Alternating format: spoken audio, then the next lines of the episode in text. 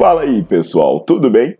Bem-vindos ao Fitcast, Fitness com Cérebro. Eu sou Paulo Gentil, doutor em Ciências da Saúde, autor de best-sellers sobre emagrecimento, hipertrofia. Eu sou professor e pesquisador. Este canal foi feito especialmente para quem gosta de cuidar do corpo, mas não descuida da inteligência.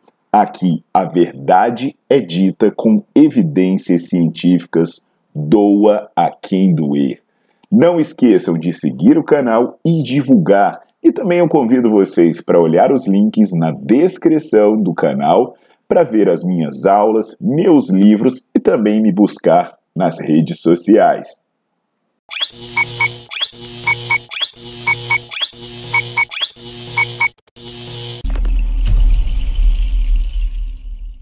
Aqui é o Paulo Gentil e hoje eu vim para dar uma dica que eu considero muito valiosa para quem pratica musculação, que é uma estratégia para você aumentar os rendimentos no seu treino. Ou você conseguir pegar mais carga, ou você fazer mais repetições com a mesma carga.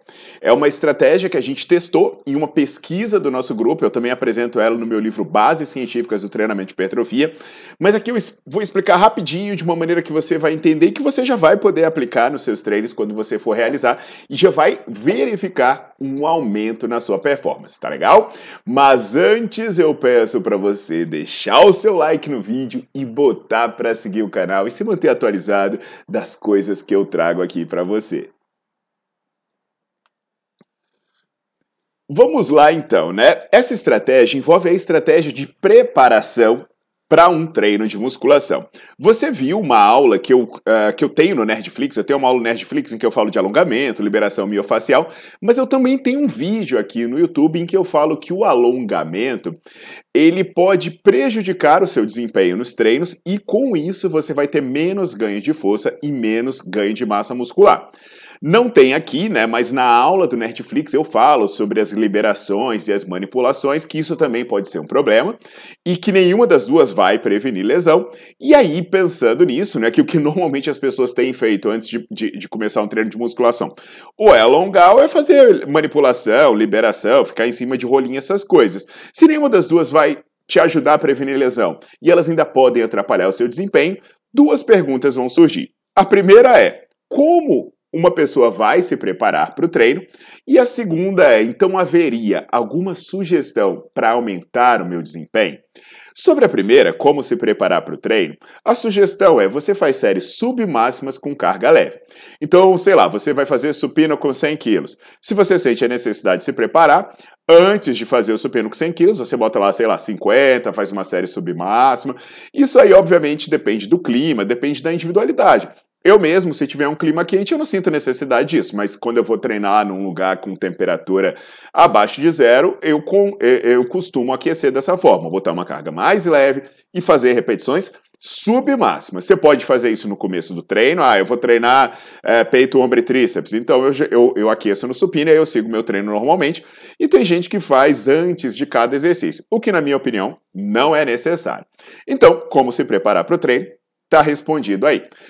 Sobre a segunda pergunta, que é: seria possível utilizar alguma estratégia para aumentar o desempenho no treino? Aí aqui, talvez a potenciação pós-ativação possa te ajudar. Esse nome esquisito, né, potenciação pós-ativação, é um fenômeno que foi trazido a nós por um cara de nome mais esquisito ainda, que é um alemão chamado Dietmar Schmittenbleiter. O que, que esse cara descobriu? Que se ele desse um estímulo de alta intensidade para o músculo e ele esperasse alguns segundos, esse músculo aumentava o seu desempenho. Então vamos supor, eu chego lá e fazia uma ação isométrica bem forte, bem forte, bem forte. Aí quando eu testasse é a minha força daqui a 5 minutos, por exemplo, e eu fizesse força de novo, eu estaria mais forte do que eu estava antes. Olha que legal! E esse fenômeno foi explorado por diversos atletas, inclusive, né? Conta-se que aquele velocista antigo, Ben Johnson, ele para se preparar para uma corrida, ele agachava com 330 quilos. Então, normalmente, esse fenômeno é usado no esporte de alto nível. Fazer um esforço curto e intenso para se preparar para atividades de força e potência. Para saber mais detalhes sobre isso, confere lá o meu livro Bases Científicas do Treinamento de Hipertrofia. Mas o que, que eu quero trazer para vocês aqui?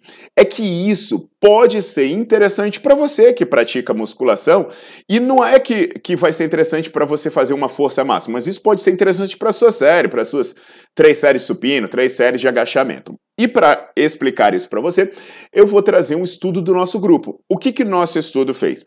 Ele pegou homens treinados e avaliou o desempenho deles no supino. Então, o desempenho era avaliado em, uh, em séries de supino feitas com 75% da carga máxima. Então, a gente colocava 75% da carga máxima, a pessoa ia lá, fazia o supino até a fadiga, descansava um minuto e meio, repetia, um minuto e meio repetia. Então, eram três séries máximas com 75% de um RM. Antes de fazer isso, todos eles faziam aquecimento, como eu falei no começo. Eles pegavam 50% da carga e faziam 8 repetições para aquecer. Legal, então a gente via quantas repetições essas pessoas conseguiam fazer. De maneira aleatória, a gente comparou eles fazerem essa situação normal com eles fazerem a potenciação pós-ativação. Então, como é que funcionava essa preparação? Eles colocavam 90% da carga e eles faziam 3 repetições. Olha só que interessante. Então, o aquecimento deles, né, era normal, aquela carguinha leve e tal. Aí depois, ao invés de direto fazer suas séries, eles colocavam 90% da carga e faziam três repetições. Depois de eles fazerem essas três repetições, eles esperavam 10 minutos. Aí sim, eles entravam nas três séries de supino. E o que, que a gente aconteceu? Para resumo, uh, o que, que a gente encontrou para resumo de conversa?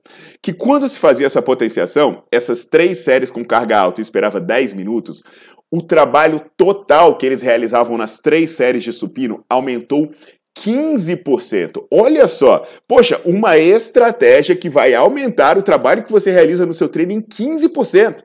É uma coisa, todo mundo fala, ah, o que, que eu tomo antes do treino? Como uns suplementos que não servem para nada, faz um monte de bobagem, mas uma estratégia de aquecimento usando a manipulação de mecanismo fisiológico pode aumentar em 15% o trabalho que você realiza num treino.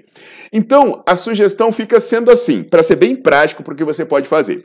Primeiro, você pega uma carga leve e faz o aquecimento. Beleza, fez isso? Depois, você pega aí uma carga próxima da máxima e faz aí uma, duas, três repetições. Não é para fadigar, você não pode fadigar.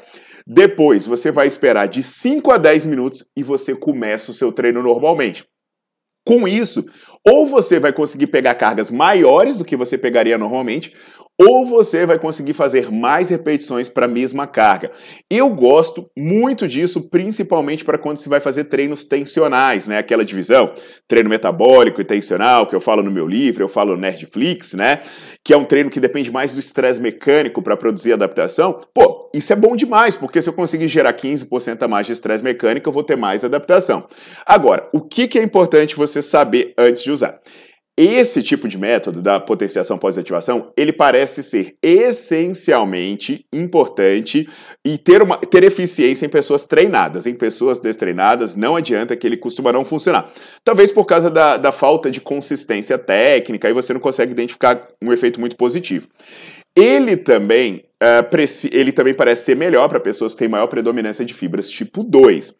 E outra, é, você não pode fadigar nessa série de potenciação. Então, quando você pegar essa carga alta, não é para fazer até a fadiga. Você tem que fazer submáximo, senão você vai atrapalhar o seu desempenho depois nas séries seguintes. Agora, também é importante você entender que como você vai começar a trabalhar com mais carga, com mais estresse mecânico, você tem que ter as suas articulações preparadas, tem que ter passado por uma fase de adaptação, esse tipo de coisa, tá legal? Então, ah, o outro problema é que seu treino vai ficar mais longo, que você vai fazer um aquecimento, vai esperar 5 a 10 minutos, mas se você está pensando em aumentar o seu desempenho, pode pensar em considerar isso aí. Bacana, né? Dica importante para você usar para já chegar e, e, começar a aplicar com seus alunos. E aí eu lembro, né, pessoal? Só toma cuidado se você é, é, leigo né, e está na dúvida de como usar, procura um profissional. Na minha legenda aí tem, alguém, tem a minha franquia personal, você pode procurar alguém da minha equipe. E se você é estudante ou profissional da área, esse método eu detalho ele bastante, falo dos estudos e tudo, no meu livro Bases Científicas do Treinamento de Hipertrofia, tá bom? Então eu aguardo vocês na próxima e vamos treinar bem!